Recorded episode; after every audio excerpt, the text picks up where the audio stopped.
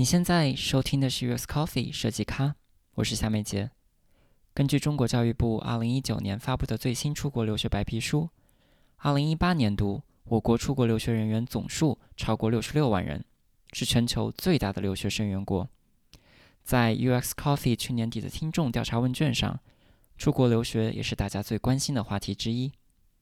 这期节目里，我们找到了三位设计师来聊一聊出国这个话题。他们在人生不同的阶段来到美国学习设计，并且在后来的日子里和其他留学生一样做出了自己的选择。他们中有人选择回国，有人留在美国，有人选择再一次出国。他们也许并没有意识到，从决定要出国留学的那一刻开始，他们的人生轨迹就被彻底改变了。大四的时候，其实有准备出国。但是后来学校保研了。这是穆一文从高考填下工业设计的第一志愿，到北邮，到联想，再到微软亚研。穆一文在越来越大的设计平台上快速的成长着。带我研究生的北邮的导师也是我挺喜欢的一个导师。嗯，他当时也介绍了我一些实习的项目。我的第一个实习的公司是在联想，联想研究院。嗯，然后接触到了第一个联想的 smartphone 智能手机，当时就觉得可以跟进这个项目做下来，所以决定就是呃接受学校的这个研究生的 offer 吧，然后就继续在国内又读了两年多的研究生。我觉得其实在国内留下来读研究生，就是对我来说是很庆幸发生的一件事情，因为可能。当时像很多大学生一样，自己也很迷茫，不知道自己以后去做什么，嗯，也不知道你走入社会会干什么。然后就是很庆幸这两年找到了自己喜欢的方向，然后慢慢的从工业设计转到交互设计。毕业两年的时间里，第一年主要是在花了很多时间在联想实习。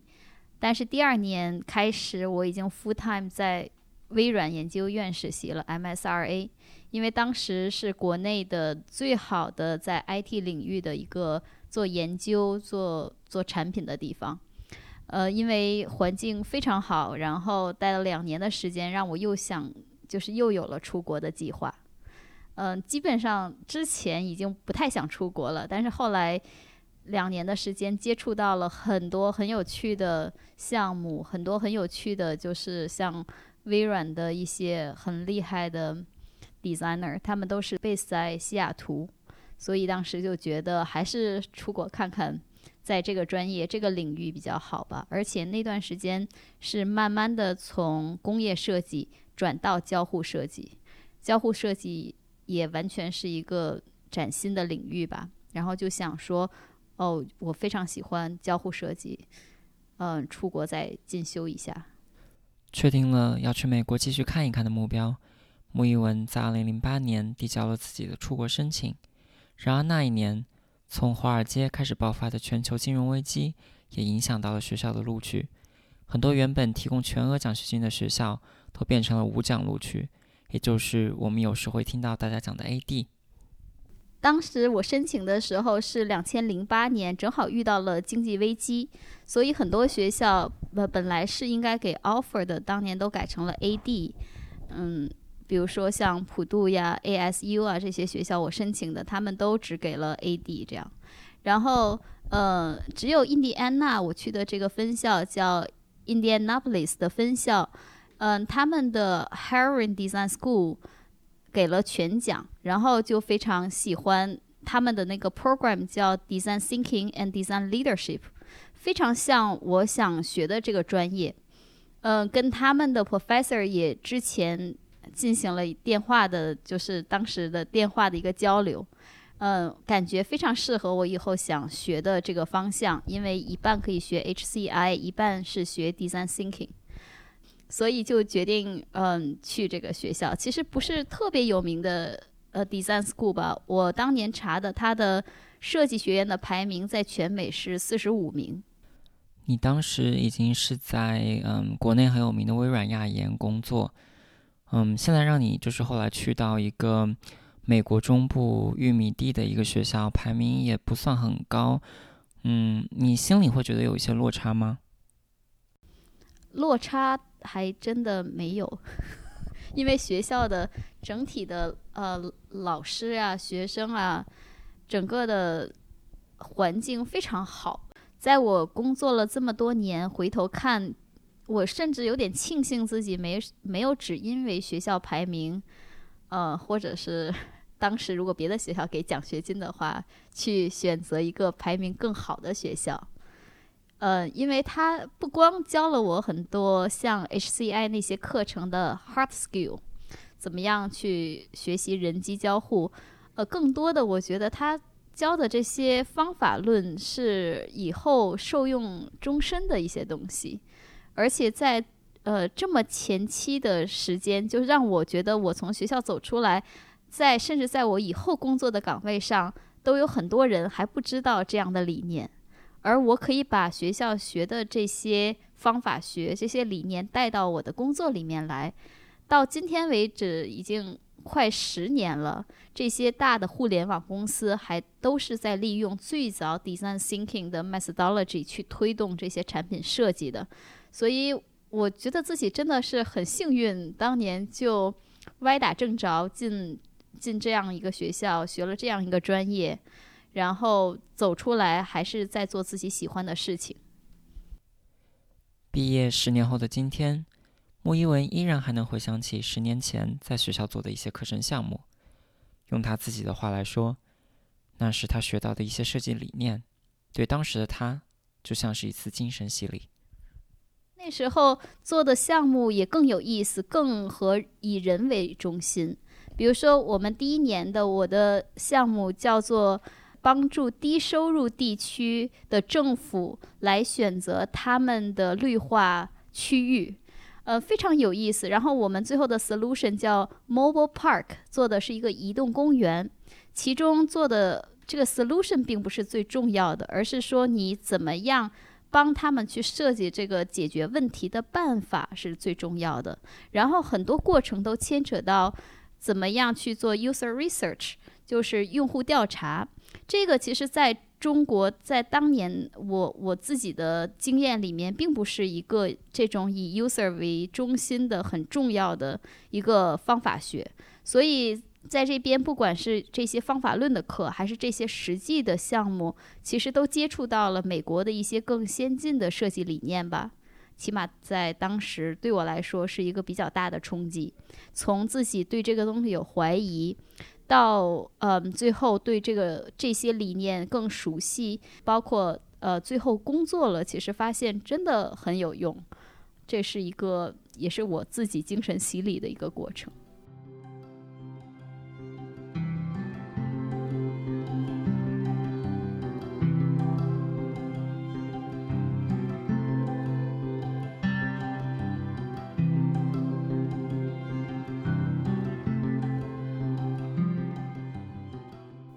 张小雪是我在佐治亚理工学院的校友，和大多数应届毕业出国留学的同学不同，小雪在大学毕业工作三年多后，选择重新回归一名学生的身份。我大学是武大毕业的，然后我的专业是计算机。毕业之后呢，我是以一名前端开发的身份，然后加入了腾讯。然后当时我的部门呢是用户研究与体验设计中心，也就是业界比较知名的 CDC。嗯，我做的大部分的项目是跟数据和用户相关的，比如说腾讯问卷，然后用户数据分析系统等等。那当时呢，我就意识到了说数据驱动和这个用户体验的重要性和一个趋势吧，所以呢，我就想更深入的去了解这两个方面。但是在这样的一个设计部门，我作为一个前端开发，我的上级能够在方专业方面给我的一些指导是比较少的。所以大多数的时间都是我自己的探索啊，自己去挖坑，自己去填坑。这段时间虽然这个就是主动学习、探索的能力进一步加强了，但是在专业能力的成长相对来说还是低于我的预期的。当时是怎么选择了出国要念设计这个专业？就主要还是受到 CDC 这个部门的，就是腾讯 CDC 这个部门的很多影响，觉得。我可能更适合这个用户体验这一块和嗯交互这一块的一个未来的一个职业发展。然后，因为我本来是对界面比较感兴趣，那让我去深入的去研究这个技术架构，这个也可以做，但是可能不是太符合我的一个兴趣爱好，所以呢，我就可能在腾讯以前端开发的身份工作过一段时间之后呢，觉得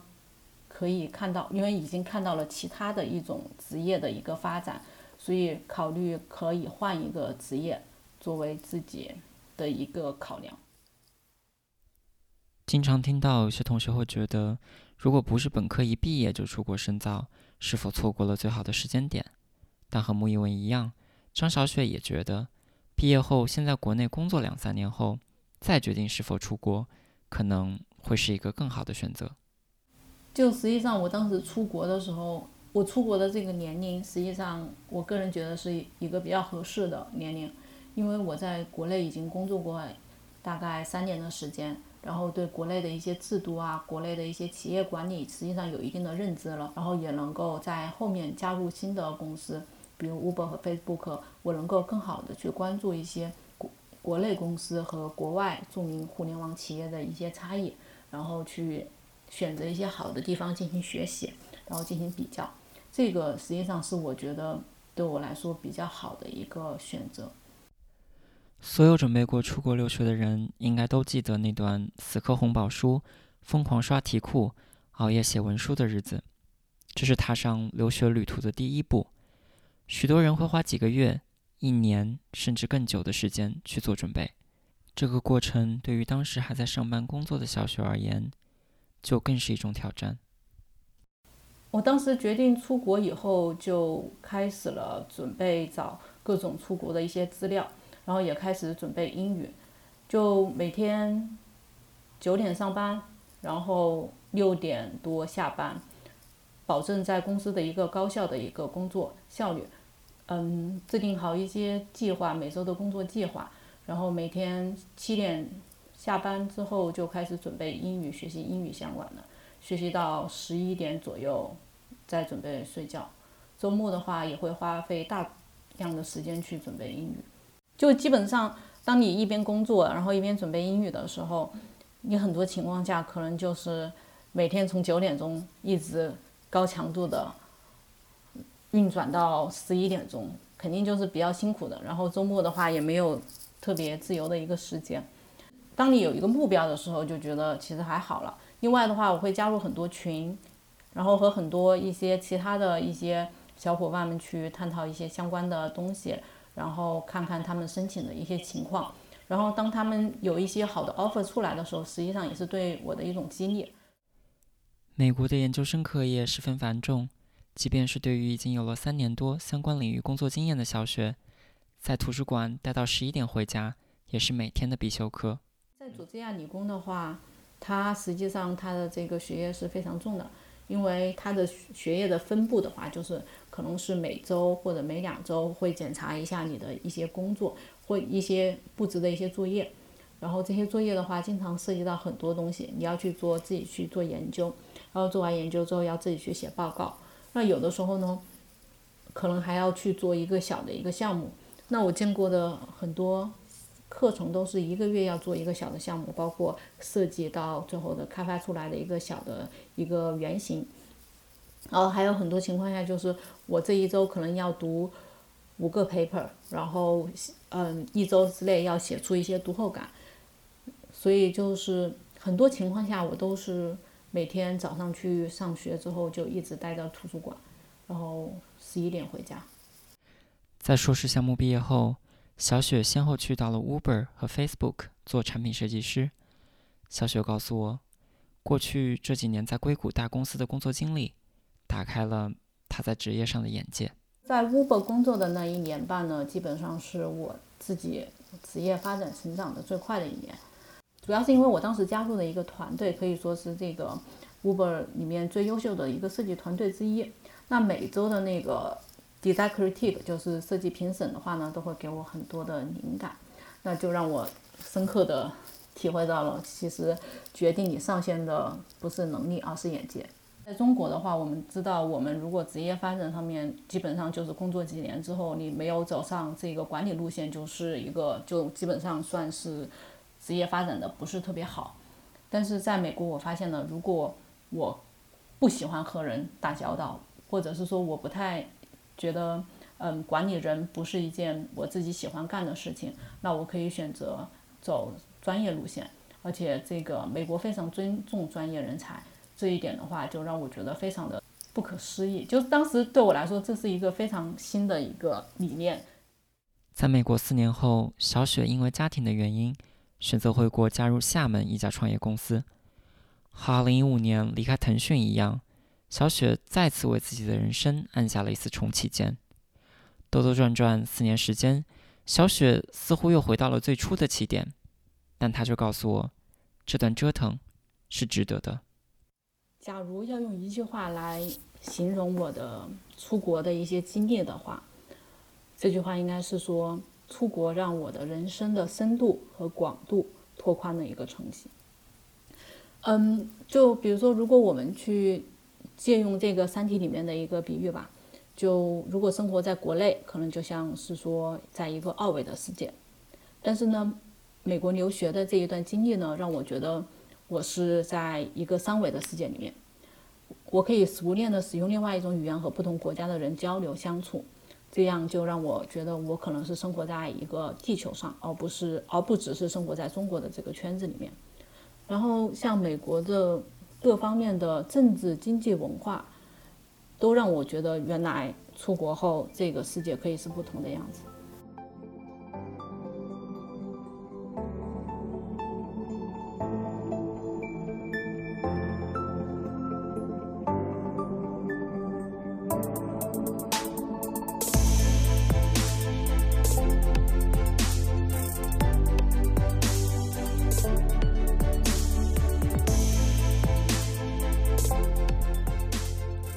见到张欣，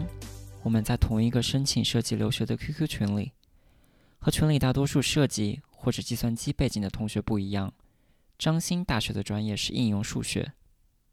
因为一个偶然的机会，张欣突然对人机交互这个专业有了兴趣。然而，如此大跨度的转专业申请，对当时的他来说是一个很大的挑战。一个摆在张欣面前现实的问题是。一个数学系的同学要怎么去准备设计作品集呢？HCR 这个专业不是一般都要作品集嘛？然后我当时一个数学系的就也没有什么作品，所以我在想，那不如就写一个自己的作品集的网站。呃，所以就是暑假的时候，就是学了一下 CSS 啊这些七七八八的，然后就是网上到处找一下例子，然后自己在那里。乱搞一搞，然后就相当于设计出来，并且写出来了自己的第一版网站。然后啊，把本科的时候一些海报啊，或者社团活动啊，就凡是相关的乱七八糟的，全都放到里面了。嗯，然后暑假完了之后，就到了大四上学期。那个时候就想找一个实习，因为我之前也没有任何跟就是设计啊、计算机相关的实习，就啥也没有。呃，所以就想说，那我干脆就拿着这个网站去找一个实习。呃，这个说起来又是一段搞笑又心酸的经历。呃，因为就拿这一个网站，其实也就也过了暑期，然后你要想直接呃去找一个比较大的公司实习的话，也没有那么容易嘛。所以当时就网上在乱找，最后找到了深圳的一个公司。然后那个公司也是，就是吹的巨好，说他有什么什么腾讯的大牛，还有中山大学的学霸等等等等。然后我就觉得听起来不错啊，那我就去干两个月、三个月看看。所以当时我就把大四上学期所有的课都退掉了，对，就直接就没上，就把那些课全都退掉了。之后就一个人跑到深圳去了，那个工资好像也很低，好像就两千块钱，房租就要花一千七。然后去那边之后。去了那个公司，发现他根本不是他吹的那样的一个公司，他只有四个人，两个是 co-founder，两个是实习生。对，去了那个公司之后，每天的工作其实就是口那个 CEO 跟我说：“你去看一下这个网站，今天就是他们长什么样，你给我画一个一模一样的出来。”反正就照着抄呗。最后搞了呃一个多月之后，然后他们可能也觉得就是我们互相都觉得不是一个很好的对应，然后我就直接就又辞职回到了学校。但当时虽然只干了一个多月，因为一直在画图嘛，嗯，其实我觉得我的平面设计还是有所长进的，并且也稍微体验了一下，就是早高峰的时候在深圳，就是我我从前海那个地方，然后去车公庙上班，坐地铁啊，就挤来挤去啊，就我觉得还挺有意思的一段经历。留学意味着许多个第一次的开始，第一次吃怎么也吃不习惯的美式中餐。第一次说着怯生生的英文，硬着头皮参与课堂讨论；第一次没有父母好友的陪伴过春节。对于许多刚刚开始留学生活的人来说，这是一个让人既感到兴奋也有慌张的过程。来美国第一天，呃，当时是一四年嘛，然后底特律还在那个经济不太好的那段时间。那现在我觉得好像说起底特律不太会觉得有什么，但那个时候。感觉才刚在人人网上看到那个房子只要一块钱啊，然后那个烧都乱七八糟的呀，那些，所以我当时是要飞到底特律，然后从底特律再呃坐车去安娜堡，当时就觉得很慌张，因为我也没有去过美国，然后也不知道底特律机场是什么样子，就听起来蛮可怕的样子，但去了之后发现一切都很好，就是那个机场也不在底特律里面，所以。就没有任何影响，就是一个普通的美国机场。我刚来美国的时候，好像一上来就吃了一个泰式快餐，然后就吃吃吃 吃把胃吃坏了，就就吐了。然后从那以后，好像在美国再也没有吃过 Pad Thai。然后就每次大家说我要点那个泰式炒面，然后我每次都 不会去点，就是极极其深刻的心理阴影。然后其他比较挑战就是上课就老要几个人一个小组，然后一起讨论一些问题。然后那个时候英语也没有很好嘛，就讲起来也挺吃力的。然后我觉得这些都还挺挑战的。从密西根大学毕业后，张欣进入了很多设计师的理想公司 Airbnb。在这家公司工作了三年后，张欣加入了 Google。然而这次跳槽对他来说更大的意义在于。他选择离开美国，去到了又一个陌生的国家——瑞士。但我就觉得人生还挺短的吧。现在就是相当于有一个机会摆在我的面前，然后我如果这次不去的话，可能这辈子永远都不会搬到，比如说欧洲或者东京这样的地方生活了。我去苏黎世以前，我觉得这个会和湾区就是有很大的不同。然后我以为会生活很不方便啊，这然后也没有什么中餐馆可以吃啊，因为感觉瑞士这个地方也没什么中国人，然后亚洲餐馆也很难找啊，等等等等。嗯，但是我来了以后，就是很惊人的发现，其实生活上还挺方便的。我以为会很不方便，但是其实在这边就是中餐馆、日餐馆都很多，然后超市里面都有寿司卖啊，等等等等，就这些。听起来就非常琐碎的一些东西，但其实把它们连起来还挺能给人一种就是安全感的。你住在这个地方，其实是由这些很小的事情决定你的生活体验嘛。我觉得比较好的地方是我碰到了真的很多很多国家来的人，因为欧洲这些七七八八的小国嘛，嗯，然后我本来对欧洲人有一些就听到的传说中的印象，就说他们比较就是冷啊，就不好接近。不像美国人，就是上来就跟你热情的问好啊之类的，就以为欧洲人就是那种很直接呀，然后不就是直来直去的那种。但来了之后，我觉得直接是有的，但也不是想象中的那种，就你以为会就是很直的怼的那种感觉，其实也没有，人家就是讲话很直接，然后人家也很友好，你要跟人家一起玩，人家也跟你一起玩，就是没有什么特别的不同。我觉得留学真的对于我来说还挺改变人生的一件事情，嗯，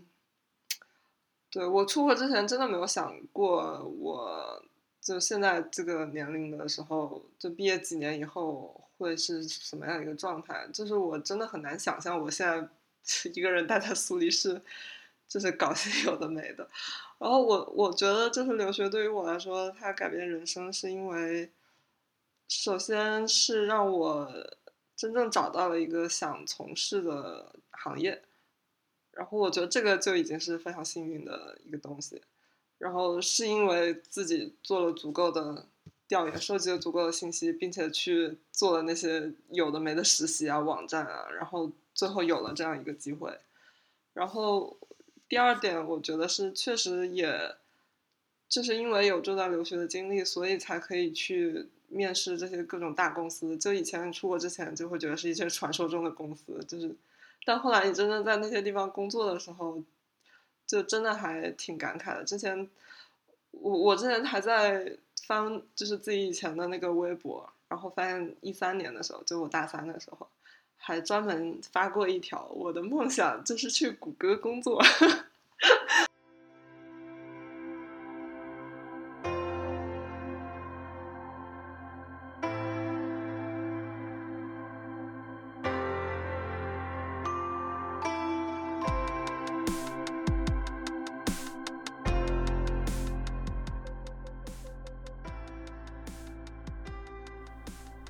对于张欣来说，从中国到美国再到瑞士的这两次搬家，是放下成见和不断实现人生目标的一个过程。不为求得真理，只为不再偏居一隅，而自认真理在握。出国留学生活的意义，是打破禁锢，拥抱未知，是无数个豁然开朗的瞬间，和每份热泪盈眶的美好际遇。当发现瑞士人比想象中热情。不当经理不等于职业失败。苏女士家门口也有寿司。偷偷在微博上写下的愿望，真的会实现。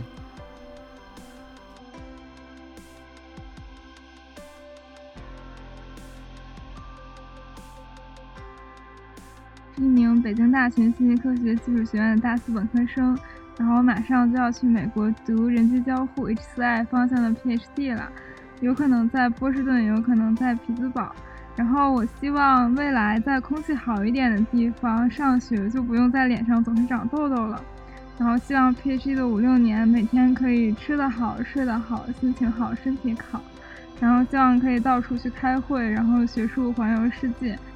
我叫崔竹青，今年二十八岁，正准备从金融圈转向 UX 设计。对于留学生活呢，除了可以逐渐靠近自己喜欢事物那种兴奋的感觉外，我也很享受在生活这条路上能够转个弯，让自己处在完全陌生的环境下，再遇到很多陌生的人和事。我是伟霆，嗯，我现在在湖南大学读大四，今年秋天我就要去到美国读 HCI 方向的研究生了。我其实现在就已经可以预料到，我妈肯定会在国内天天担心还有唠叨我。我特别希望，嗯，去到美国学校那边的伙食还有天气都可以善待我，然后我去了之后不要掉头发，可以遇到爱音乐的小伙伴一起玩音乐。我还希望学校里可以有美丽的环境，还有整洁的设施，自己可以收获一段特别的学习经历吧，成长为一位眼界更宽、技能更满的优秀设计师。